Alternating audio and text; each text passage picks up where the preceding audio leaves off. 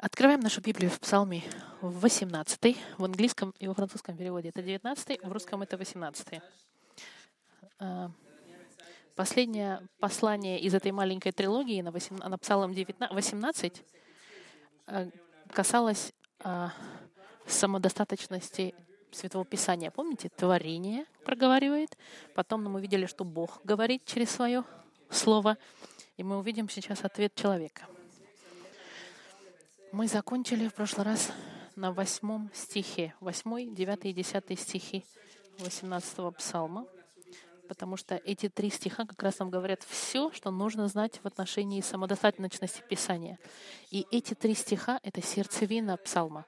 Последний раз я вам сказала, что эти три стиха, они рекапитулируют в себе 179 э, псал, э, стихов 118 псалма, самого длинного в Библии. Я бы хотел резюмировать то, что мы с вами изучили в прошлый раз. Мы видели в восьмом стихе, что, что Библия, она совершенна с, с точки зрения, что она по, закончена. Она нас меняет и содержит все, чтобы быть рожденными свыше и быть измененными, и быть э, в присутствии Господа. Библия совершенна и нас трансформирует. Вторая вещь, во втором стихе мы видели, что она заслуживает доверия. Вы никогда не будете разочарованы, если вы доверитесь Библии. Библия может изменять кого-то, как мы видели, кто проста, простоват, без, без убеждений, кто играет с... Человек с открытым, э, как сказать, сознанием такой, в мудреца. И в последнее мы видели в девятом стихе, что доктрина Библии содержит в себе все эти правды теологические, нас направляет на правильный путь, чтобы иметь мир с Богом и с другими. И производит радость в нашем сердце, потому что когда ситуации вокруг нас меняются, мы всегда можем вернуться к устойчивой правде Слова Божьего. Сегодня мы продолжаем изучать э, ближе следующие строки, мы увидим, что Давид нам дает четыре причины, почему Библия цена. И в конце этого псалма, в конце этого послания мы, мы проведем всего лишь несколько минут в ответе человека на все эти заявления Бога. В ответ на то, что, мы, что нам говорит правда этого псалма. Как мы видели, творение говорит, потом Бог говорит, и сегодня Бог говорит, и человек отвечает. Но до того, как начать, давайте помолимся. Господь, мы встаем перед Тобой с открытым сердцем и просим Тебя, Господь, чтобы Ты использовал это время вместе, чтобы изменить нас, направить нас и показать нам, насколько же цена Твоя Библия, Твое Слово. Пусть наше сердце будет присутствовать здесь, и наши души будут открыты для того, чтобы впитывать все то, что Ты хочешь сказать в отношении самодостаточности Твоего Слова. И мы благодарим Тебя за Слово Твое. И одновременно мы молимся за здоровье Марии Антуанет, чтобы она почувствовала себя получше и могла тоже понять сегодня все, что мы изучаем именем Христа. Аминь. Сегодняшнее послание называется «Человек отвечает». Давайте зачитаем с вами с 8 стиха и дальше. Okay? Закон Господа совершенен, укрепляет душу. Откровление Господа верно умудряет простых. Повеление Господа праведны, веселят сердце. Заповедь Господа светла, просвещает очи. Страх Господень чист, пребывает вовек. Суды Господни истина. Все праведны. Они — вожделение золота и даже множество золота чистого, слаще меда и капель сота. И раб твой охраняется ими, в соблюдении их великая награда. Кто усмотрит погрешности свои? От тайных моих очисти меня, и от умышлений умышленных удержи раба Твоего, чтобы не возобладали мной. Тогда я буду непорочен и чист от великого развращения. Да будет слова уст моих и помышления сердца моего благоугодны перед Тобою, Господи, твердыня моя и избавитель мой. Сегодня мы с вами разделим наше изучение на две части. Первая часть в 90% послания. Это продолжение Бога, который нам говорит через Слово Свое. И в конце вторая часть — ответ человека. Внутри этого, этой большой части, части ответа Бога, это продолжение того, что мы начали в прошлый раз. Мы начали смотреть близко с 8 стиха, потому что Давид сейчас описывает Слово Божье как бриллиант многогранный. Он и видит это слово с разных, с шести разных сторон, с шести углов. Он дал разных шесть имен, шесть характеристик, шесть э, он, из, он шесть раз нам показывает с разных сторон Слово Божье. Мы уже видели с вами, что Библия достаточно, самодостаточно. Мы видели, что она совершенна, что на нее можно положиться, и что она правдива. Это мы видели в последний раз. И вы можете его еще раз послушать на, на нашей страничке. Сегодня мы продолжаем с пятой точкой. Библия ясна. Чиста, шестая. Седьмое — это правдиво, и восьмое — и ценна. Со всем этим мы закроем первую часть этого изучения, и вторая часть, как я сказал, несколько минут в отношении ответа человека. Мы продолжаем с пятым пунктом. Библия ясна.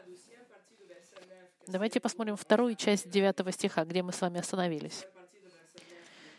Что заповедь Господа светла просвещает очи. В этой второй части 9 стиха мы должны обратить внимание вот на что. Что Давид называет Библию заповедью. Он использует это еврейское слово как закон, предписание, инструкция, которой мы должны следовать. Слово, используемое, это слово «приказ» начальника. И он использует это слово, потому что Слово Божье, оно не его не, оно не обсуждаемое, оно требует послушания. Мы не можем выбрать те части, которые нам нравятся и в которые мы будем верить, а другие, которые нам не нравятся, откинуть. Нет, это одна упаковка, которая содержит в себе обещания и требования от Бога. Библия, она авторитарна. Это воля Божья. Она нас заставляет участвовать и требует ответа. Вы, вы дети. Вы дети и граждане, у которых требуется, а, требует послушания, служители, которые имеют задания, дети с заданиями. Мы не можем просто сидеть, принимать и никогда не меняться. Мы должны иметь ответственность.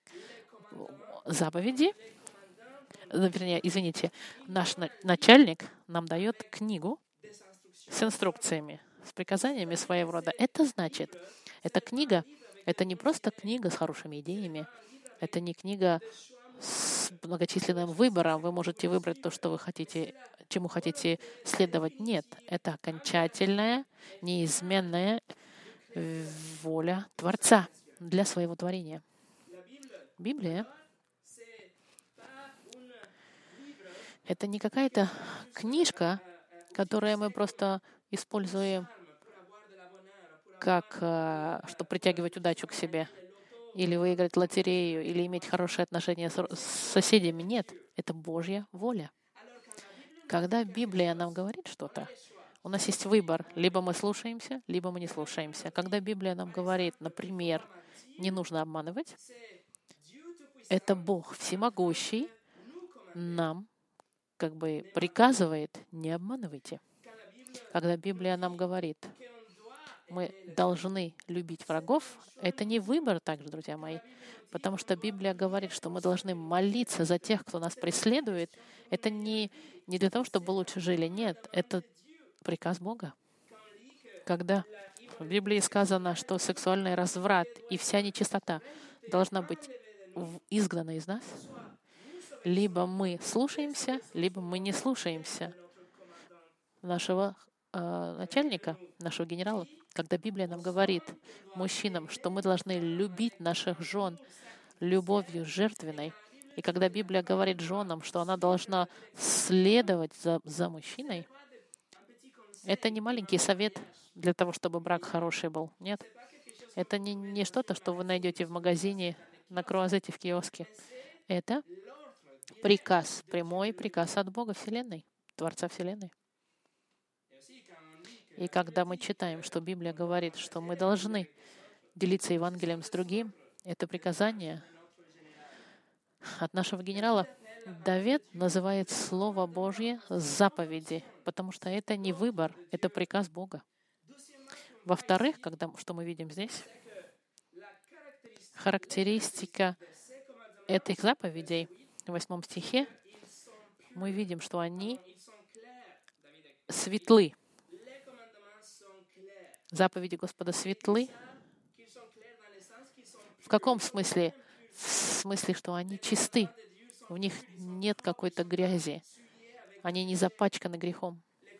Заповеди Бога, они хороши и полезны для нас, для общества, для нашего блага, для прогресса Евангелия, для прогресса Царства Божия, для сохранения общества, заповеди Божьи, они добры, хороши, честны и ясны.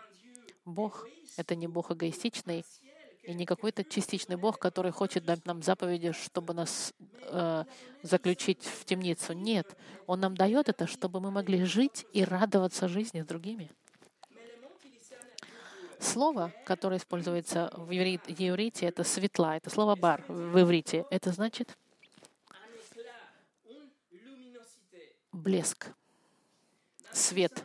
В каком-то смысле заповеди Божьего, они настолько светлы и чисты, что они отражают свет Бога и дает освещение и яркость. Заповеди Божьи — это как блестящий, яркий свет, струящийся и отраженные э, отражения характера Бога своего рода. Джон Кальвин написал, Писание — это как бинокль, который пронзает тьму и дает нам ясный вид Бога. Заповеди показывают, каким является Бог. Если Он говорит, что не нужно изменять, это потому, что Бог верен. Если они нам говорят, что не нужно обманывать, потому что Бог, Он правда. И так далее. Это чистота, ясность и свет а, Слова Божьего помогает нам жить и, и направляет нас в водах мутных этого общества. Он нам показывает путь среди этой грязи, которая вокруг нас. И это именно позитивный результат всего этого. В конце 9 стиха, смотрите, заповедь Господа светла и просвещает очи. Они, она дает нам этот свет и заставляет нас видеть ясно, что же хорошо, что же воля Божья и что же от сатаны. Другими словами, нам не нужно слепцов, чтобы нас вели. Мы можем из Библии видеть свет, который нас направляет. Это значит, нам не нужны традиции человеческие, чтобы нам говорить, каким образом мы можем быть прощены. Нам не нужны научных сотрудников, которые нам будут предлагать истории в отношении, откуда произошла Вселенная. Нам не нужен Сенат Республики, чтобы заново изменить, дать новое понятие семье или убедить нас, что это нормально убивать детей. Или общество, чтобы, чтобы менять понимание э, сексуальности или либеральных церквей, которые объединяют э, мужчин и женщин в лидерство церкви. Когда Иисус говорил с фарисеями, фарисеи они попытались заново, заново э, как бы придумать дополнительную информацию вне строк Писания. У них были свои собственные традиции, и они пытались объяснить жизнь в соответствии со своим собственным воображением, вместо того, чтобы пойти в Писание и объяснить мир через Писание. И Иисус вот что сказал про этих фарисеев. Он, он сказал, Оставьте их. Они слепые вожди слепых. А если слепой ведет слепого, то оба упадут в яму. Нам не нужно этих слепцов, которые будут нас направлять. Нет, мы хотим, чтобы свет Слова Божьего нам показывал путь. И вторая часть этого стиха, 9, нам говорит, что Библия, она не запятнана грехом, нет, что она светится, чтобы давать нам свет. Бог освещает нас светом своего слова, и слово вас освещает, и вы светитесь этим светом вокруг. Именно таким образом общество может прогрессировать. Бог освещает Библию, Библия вас освещает, а вы других. Томас Ватсон, пуританин, сказал следующее. Писание — это как факел солнца праведности, кристальный поток, струящийся от фонтана жизни, такой чистый, что очищает все вокруг.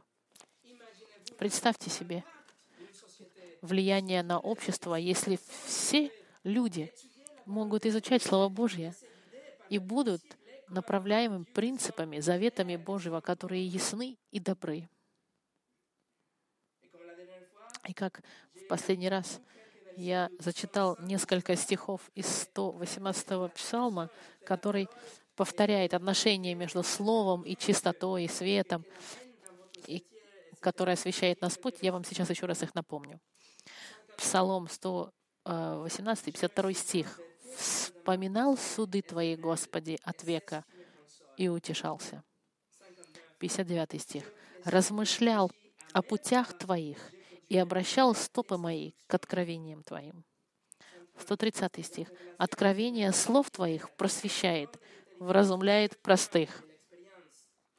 130 вразумляет простых. Помните, с простых мы изучили с вами. Это тот, кто имеет открытые э, восприятие всего и соглашается всем. Нет, Слово Божье, оно вас четко направляет на правильный путь. 135 стих. «Осияй раба Твоего светом лица Твоего и научи меня уставам Твоим». Шестая точка. Библия чиста. Десятый стих. Смотрите. «Страх Господень страх Господень чист, пребывает вовек. До этого момента Давид использовал четыре разных имени, чтобы описать Слово Божье. Он говорил законы, свидетельства, уставы, заповеди, и потом он скажет суды. Здесь он использует использует что-то, что не имеет ничего общего, кажется, со, со всем остальным. Страх Господень. Он сейчас проводит параллель. Страх Господень — это, это то же самое, что Библия. В еврейском в иврите слово значит страх, настоящий террор, ужас.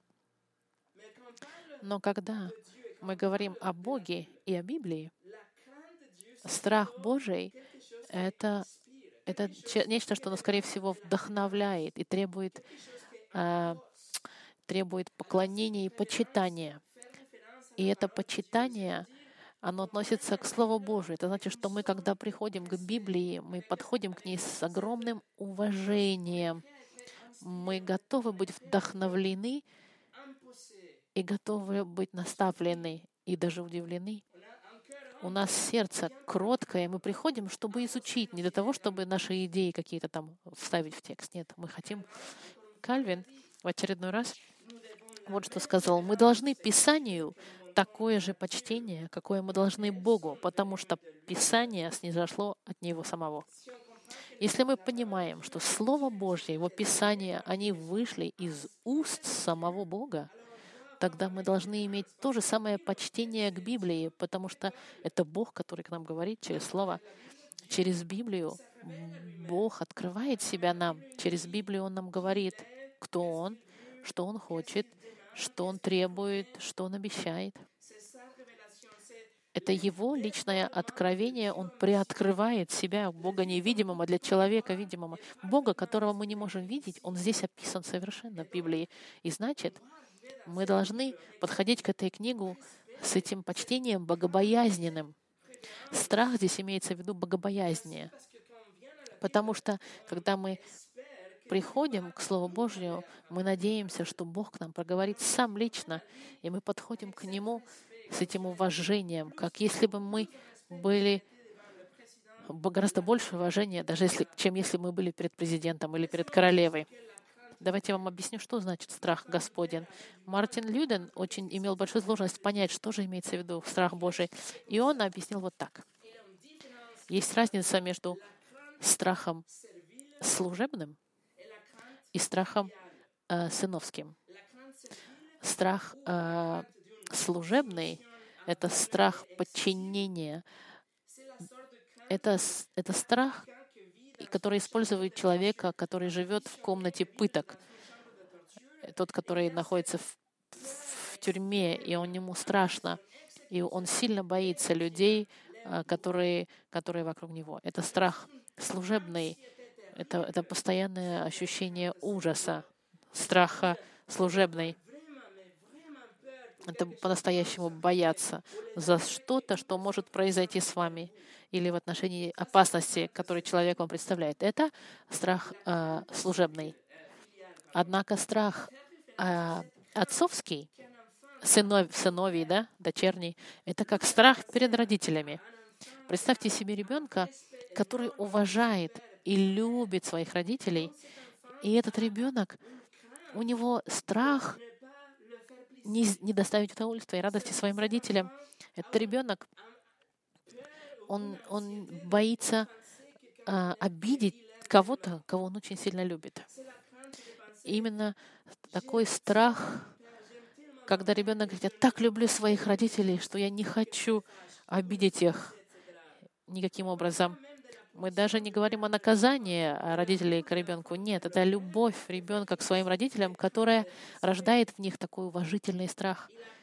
Он боится не доставить им радости, потому что они являются э, ресурсом любви и безопасности для этого ребенка. И это именно такой страх к Богу, который мы должны иметь. Он отец, мы его дети, и мы не хотим его расстроить мы не хотим сделать что-то, что его а, обидит или разгневает. Тем же самым образом мы не будем также приближаться к Богу с легкостью, без уважения. Почему? Потому что мы понимаем, что Он всемогущий Бог, а мы лишь Его творение. Мы приходим к Господу с уважением и почтением. В книге Левит в 10 главе есть эпизод, где два сына Аарона — они приходят, чтобы, чтобы предложить Богу э, э, огонь, и вместо того, чтобы э, использовать огонь, тот, который должен был быть на э, жертвеннике, они взяли откуда-то с другого места этот огонь, и Господь, и Библия называет этот странный огонь. И как результат огонь с неба сошел и, и пожал этих двух э, служителей. Почему? потому что они приблизились к Богу с как бы непочтительно, с легкостью, по-понебратски, скажем так. Они хотели ему предложить э, жертвоприношение, но их сердце, оно было как игра. Они приблизились к Господу без богобоязненности, с легкостью. Именно поэтому Павел в церкви в Коринфянах написал, помните, когда мы с вами читаем перед причастием, он написал, что вы не должны брать, принимать причастие недостойно. Он говорит, что нужно себя анализировать, раскаяться и только потом брать святое причастие. Почему?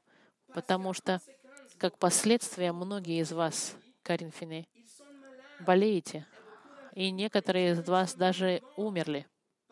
Почему? Потому что они приходят к причастию без уважения и почтения. Мы, мы должны в себе взращивать эту богобоязненность,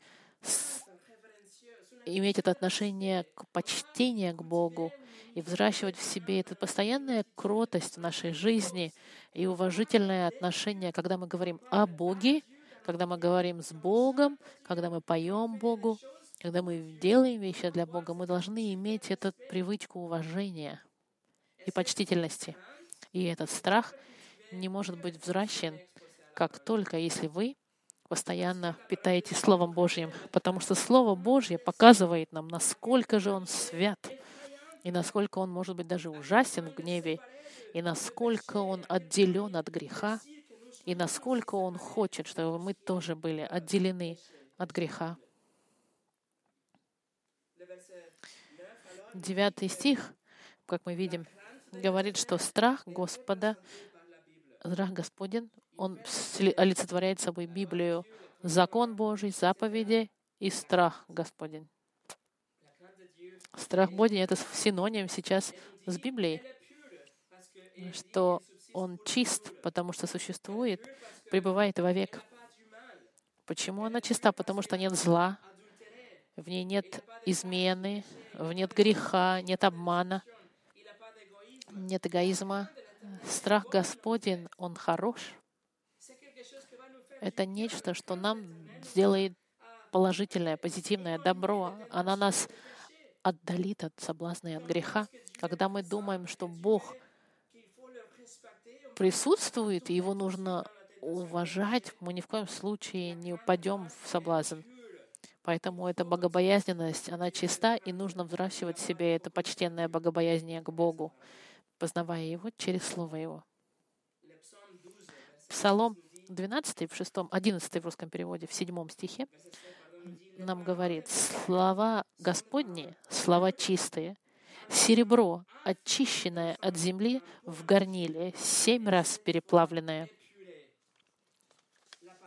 Слово Божье, оно чисто. И пребывает вовек. Почему? Потому что мир пройдет, но Слово Божье никогда не пройдет. Творение, оно разложится, и каждый день наши тела, они, начинают, они медленно разлагаются, но Слово Божье пребывает, и страх перед Господом будет навсегда. Даже когда мы будем в раю, у нас всегда будет уважение и почтение к Царю Царей, Богу Вселенной. Иисус сказал, что Слово прибудет вовек, потому что оно вечно, потому что Слово Божье содержит в себе волю Бога для народа своего, и никогда она не изменится, эта воля, потому что Господь верен. Я вам еще раз зачитаю несколько стихов из 118-го псалма, которая реформулирует, что Слово Божье, оно параллельно со страхом Божьим. Смотрите например, в 9 стихе 118 псалма, «Как юноши содержать в чистоте пути свои, хранением себя по Слову Божьему». 11 стих. «В сердце моем сокрыл я Слово Твое, чтобы не грешить пред Тобою». 38 стих. «Утверди Слово Твое рабу Твоему ради благоговения пред Тобой». 101 стих. «От всякого злого пути удерживаю ноги мои, чтобы хранить Слово Твое». Седьмой пункт. Библия правдива. Истина. Последняя фраза в отношении самодостаточности Писания в конце второй части 10 стиха. «Суды Господни — истина, все праведны».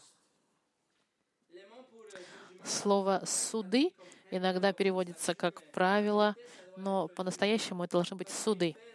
Почему? Потому что это имеет в виду к заключению, к решению финальному судьи, который приводит, заканчивает, заключа, заканчивает все переговоры, и это решение, вердикт своего рода. И Давид называет Библию судами Божьими.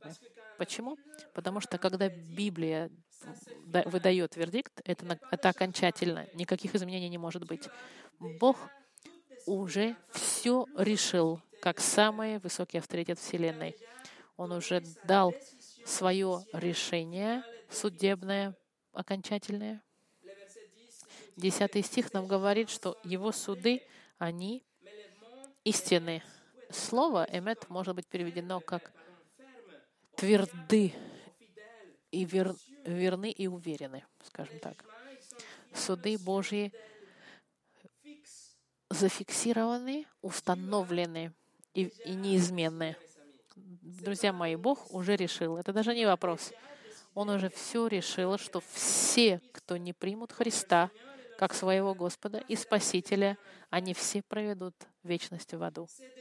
Это решено, и нет у него никаких возможностей, никаких никакого тюремного заключения, что можно отсидеть, чтобы судья мог поменять свое решение. Нет, все уже решено. Бог Вселенной уже также решил, что есть только один способ быть прощенным. Один. Не два, не три, не много. Он сказал, что это принять смерть и воскресение Его Сына Христа. Если мы признаем наши грехи и наше заслуженное наказание, и если мы бросимся к ногам милости через Господа Христа, Он нас простит тогда и пустит нас в рай.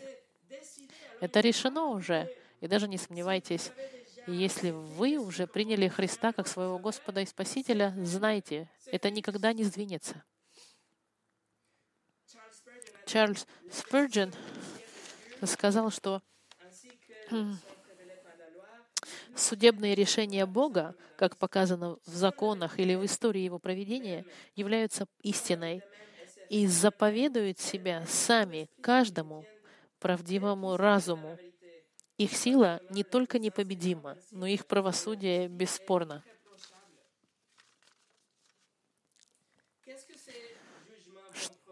Что же эти суды Божьи в нас произведут? Правосудие. Вот что нам говорит стих. Праведность. Знать, что суд Божий, он установлен, он праведен, правдив и дает нам правосудие. Почему? Потому что его слова сами по себе правосудие. Вся Библия в себе говорит все то, что плохо, то, что хорошо, говорит нам, как, как можно вить, жить э, праведную жизнь, как можно жить в соответствии с волей Божьей. Библия нам говорит, как мы можем быть праведным, как, как идти путями хорошими и как приближаться к Богу. Все это написано в Слове Божьем. И именно поэтому Давид пишет, что Он нам дает правосудие, праведность. Во втором послании к Тимофею, стих, который мы часто мы зачитывали в прошлый раз, Павел вот что пишет. Все Писание богодухновенно, богодухновенно и полезно для научения, для обличения, для исправления, для наставления в праведности. Да будет совершенен Божий человек ко всякому доброму делу приготовлен. Видите, в Библии у нас есть все для того, чтобы жить жизнью праведной. И восьмой пункт. Библия ценна. Драгоценна даже. Все эти характеристики, которые мы видели, как если бы их было недостаточно, смотрите, что делает Давид. Давид нам еще покажет четыре причины, по которой книга, которая перед вами, она ценна. Смотрите, 11 по 14 стих. В английском это с 10 по 13, в русском это с 11 по 14. Они вожделение золота и даже множество золота чистого, слаще меда и капель сота, и раб твой охраняется ими. В соблюдении их великая награда. Кто усмотрит погрешности свои? От тайных моих очисти меня, и от умышленных удержи раба Твоего, чтобы не возбладали мной. Тогда я буду непорочен и чист от великого развращения. Друзья мои, Библия, она цена, во-первых. Посмотрите, в 11 стихе нам сказано, что это наше самое большое богатство. Давид здесь, в 11 стихе, он представляет себе самую желанную вещь в его дни, самую ценную в, свои, в его время. Он говорит золото. Твое слово — вожделение золота, ценнее золота. И тут же он даже корректирует сам себя, говорит, и даже не просто золото, а множество золота чистого. И он продолжает, говоря, что она еще и слаще меда и капель сода. Это значит, что Библия — это что-то, это самое ценное сокровище и большое, и самое сладкое, и самое приятное. Это моя Библия. Это значит, что сегодня Давид думает о меде, а вы можете думать о кофе и о свежем хлебе, который будете кушать с вареньем. Но Библия, она еще слаще. А вечером, если вы будете кушать мясо с картошкой, но Библия, оно еще лучше, больше, чем все, что добавляет вам удовольствие. Библия ценнее и важнее и, и лучше, больше, чем множество чистого золота. Что вы хотите сегодня? Знать Бога должно быть на самом деле номер один в нашем листе, в листе. И единственный способ, чтобы лично его знать, это через эту книгу. Только эта книга может меня изменить и может мне дать мудрости, чтобы произвести в моем сердце радость, чтобы осветить и открыть мои глаза и дать мне эту вечную радость и направить меня в праведность. Только эта книга может. Эта книга, значит, мое самое большое сокровище. Это не преувеличение, друзья мои. Иов написал,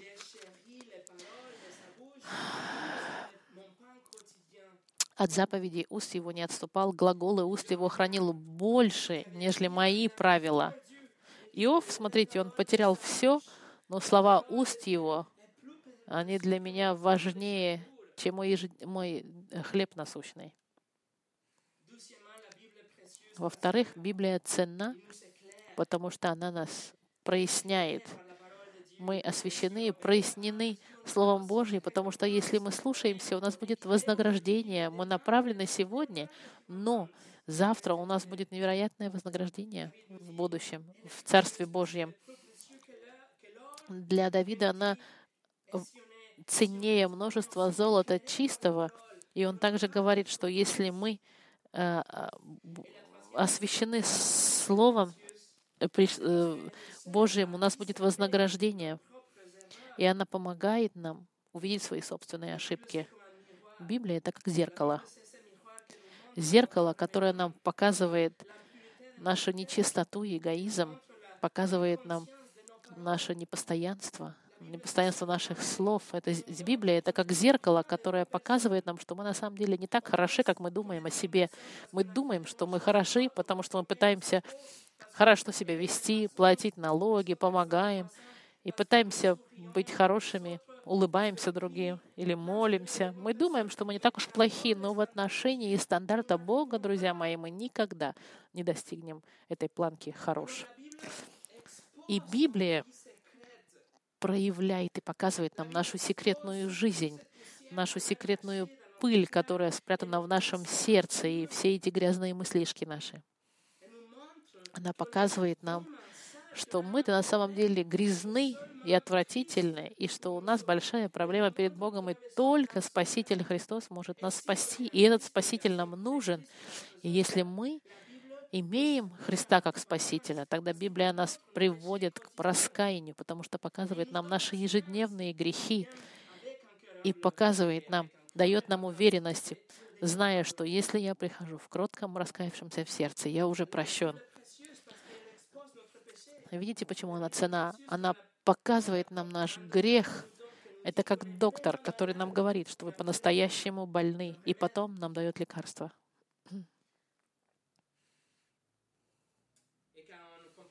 И когда мы понимаем всю тяжесть нашего греха, тогда мы так же, как и Давид, говорим, прости меня от этих грехов, которые я не знаю. Господь, Он говорит, я все, что помню, я раскаялся, но прошу Тебя, пожалуйста, прости меня за те вещи, которые я знаю, где-то спрятанные в моем сердце, о которых я забыл. Прости меня и за эти грехи тоже, которые я забыл и не помню. Именно это он помолился в 138-м псалме. Он сказал, «Испытай меня, Боже, испытай, и узнай сердце мое, испытай меня и узнай помышления мои.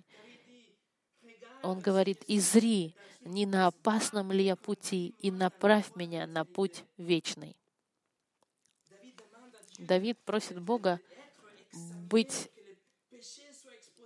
испытуемым, чтобы он мог продолжать раскаиваться в своих грехах и расти в этом своем освящении и приближаться к Богу.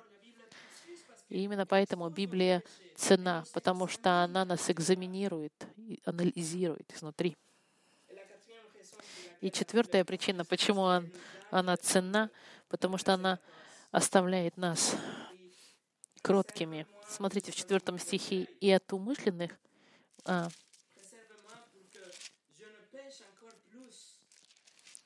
Давид а, просит, удержи меня от умышленных грехов, чтобы они не, не возобладали мной, чтобы я не грешил больше.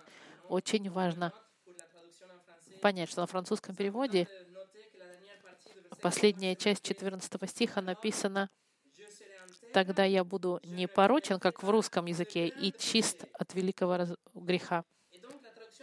Французский перевод нам дает впечатление, что Давид, он переживает за каких-то великих грехов, как если бы есть маленькие грешки, но он не хочет совершать большие грехи. Нет, в оригинальном иврите слово «великого» здесь говорится о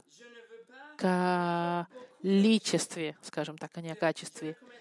Я не хочу много, много грешить, скажем так. Давид хочет быть непорочен, чтобы не грешить много, чтобы его сердце было сохранено, скажем так. И мы заканчиваем нашу первую часть, которая нам говорит о Слове Божьем.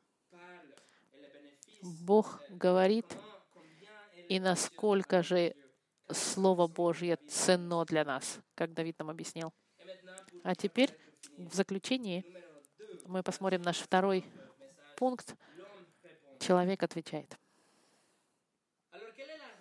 Каков ответ может иметь человек после этих 14 стихов, которые мы изучили, особенно после 8, 9 и 10 стиха? Как же с практической точки зрения мы можем принять для себя, что же это значит лично для меня? Ответ — одна, одна фраза, 15 стих. «Да будут слова уст моих и помышления сердца моего благоугодны перед Тобою, Господи, твердыня моя и Избавитель мой». Почему один, одна строка, строка, одно предложение — Почему человек после всего этого сказал всего лишь одну фразу после 14 строк? Потому что вес всей этой правды, которую мы с вами посмотрели, не дает нам многочисленных выборов. Очень простой у нас выбор.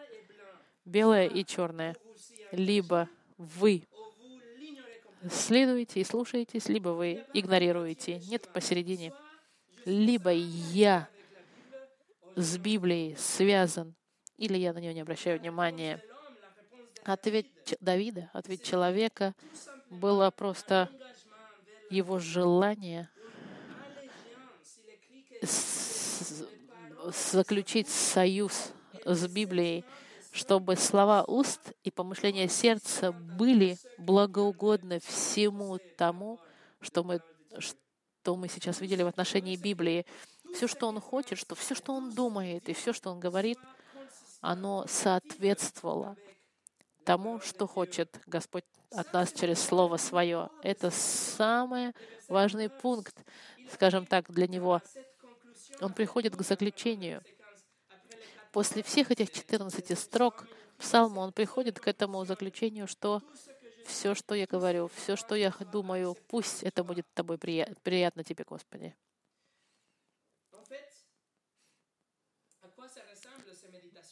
На что это похоже? Эти слова, которые он говорит, будут благоугодны перед тобой. Как мои мысли, эмоции могут быть благоугодны и благословенны? Ответ заключается в том, что Давид э, позаимствовал текст, который знал весь Израиль. Он взял идею из эпизода, который все изучали, и особенно запомнили наизусть. Ему не нужно цитировать весь, э, весь этот текст или говорить, что это пришло из другой истории, потому что все знают. Нет, он просто взял одну фразу, и все сразу узнали, откуда пришел этот текст. Как это, если бы я бы начал цитировать строку из Библии, я бы сказал, «Ибо так возлюбил Бог мир, что...» И все сразу познают, что... И вы должны будете закончить эту фразу «знаю», что послал Сына Своего Единородного. Мы много раз это говорили. Или как если бы сказал, помните, из песни «Любовь Господню описать», и вы сразу вспоминаете остаток этой песни. «Не могут всей земли сыны». Именно таким образом э, Давид использовал здесь одну фразу, которую он позаимствовал в книге Иисуса Навина в первой главе. Пойдемте посмотрим с вами в книгу Иисус Новин, пожалуйста, в первую главу. Книга Иисуса Новина, первая глава.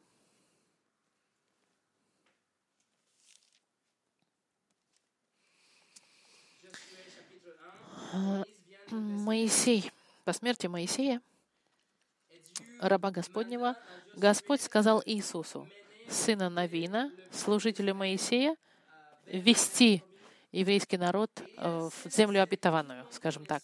И весь еврейский народ знал этот стих, и все верующие его знали. Посмотрите восьмой стих.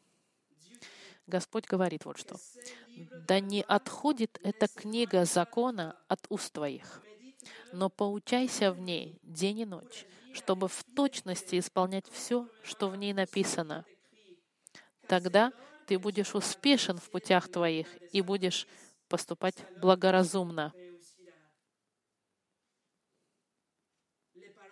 Слова из уст Давида, эмоции и э, чувства, чтобы они были приятны и приняты Богу, они исходят из книги заповеди Господа. Он говорит, потому что Бог сказал Иисусу, чтобы эта книга никогда не отходила от тебя. Пусть она будет твоим постоянным размышлением день и ночь. Слушайся ее все время, и тогда ты будешь успешен.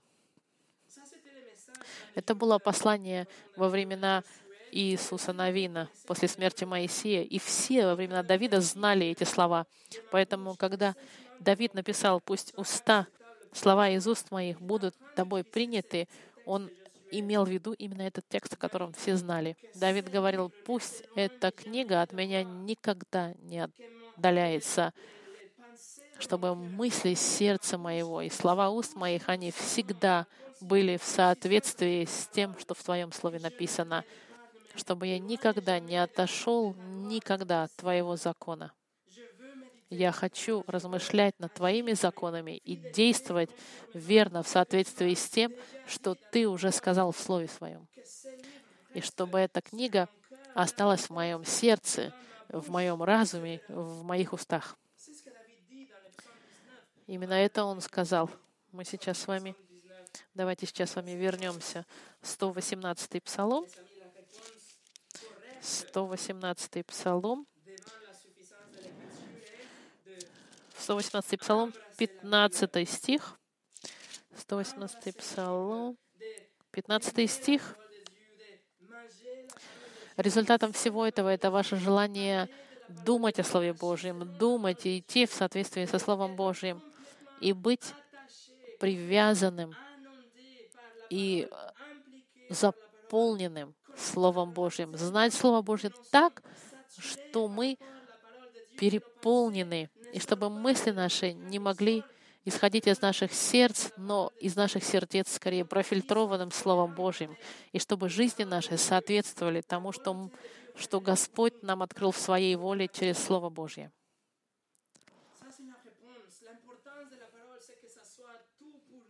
Важность Слова Божьего в том, что она должна быть для нас всем. И Господь просит в 15 стихе, «Да будут уста, слова уст моих и помышления сердца моего благоугодны перед Тобой, Господи, твердыня моя и избавитель мой». Как бы я желал, чтобы это было тоже нашей молитвой после всех этих стихов в отношении шести стихов в отношении творения Божьего и о стихах в отношении Слова Божьего. И Давид хочет, чтобы его жизнь отражала, насколько Слово Божье для него важно. И пусть это будет нашим желанием, нашей молитвой. Давид называет Бога Господи, вечный, потому что Давид убежден, что именно этот Бог, Он творит твердыня Избавитель. И обратите внимание, как Он говорит Богу, что ты моя твердыня и мой избавитель. Он не просто сказал твердыня избавитель, нет, мой избавитель, моя твердыня, мой спаситель. Спасение Давида видно здесь, потому что он знает, что Бог должен его спасти. И мы знаем, как это происходит. Это происходит через Спасителя нашего Господа Христа. Эти решения Давида и желание соответствовать Слову Божьему, нач... начав с а, восхищения творением Божьего, мы должны понимать, и, и, что, что для нас важнее всего, Господь, Ты Творец, Ты мой Избавитель, Ты моя твердыня. Творение Твое мне не говорит детали о Тебе, но я знаю, кто Ты, и я хочу следовать за Тобой. Теперь, Господь, пусть моя жизнь будет соответствовать чтобы этой книге, и чтобы эта книга от меня не отдалялась. Почему? Потому что это Твое Слово, Слово Божье. Помолимся. Господь, я благодарю Тебя за Слово Твое, которое не только достаточно, но и ценно, ценнее многочисленного золота и слаще меда. Я благодарю Тебя, Господь, потому что через Слово Твое мы можем Тебя познавать. Я молюсь также, чтобы вот это желание Давида было и наше желание, чтобы эта книга от нас никогда не отдалялась.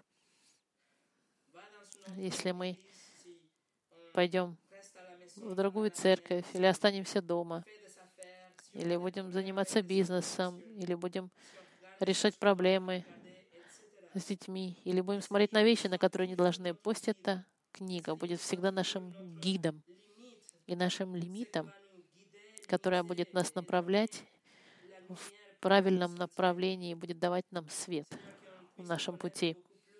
И чтобы мы, Господь, имели эту жажду познания Тебя. И чтобы, когда мы приходили сюда, мы приходили с этим невероятным желанием и радостью, что мы услышим Слово Бога.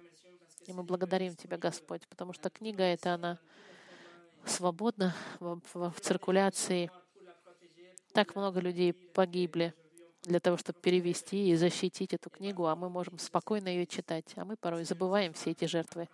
Пусть это будет для нас напоминанием чтобы эта книга никогда не отходила от нас и не отдалялась от наших сердец, и чтобы слова уст наших и мысли сер... наши и помышления сердец были Тебе благоприятны и Богу благоугодны, Господь, именем Христа. Благодарю Тебя, Отец. Аминь.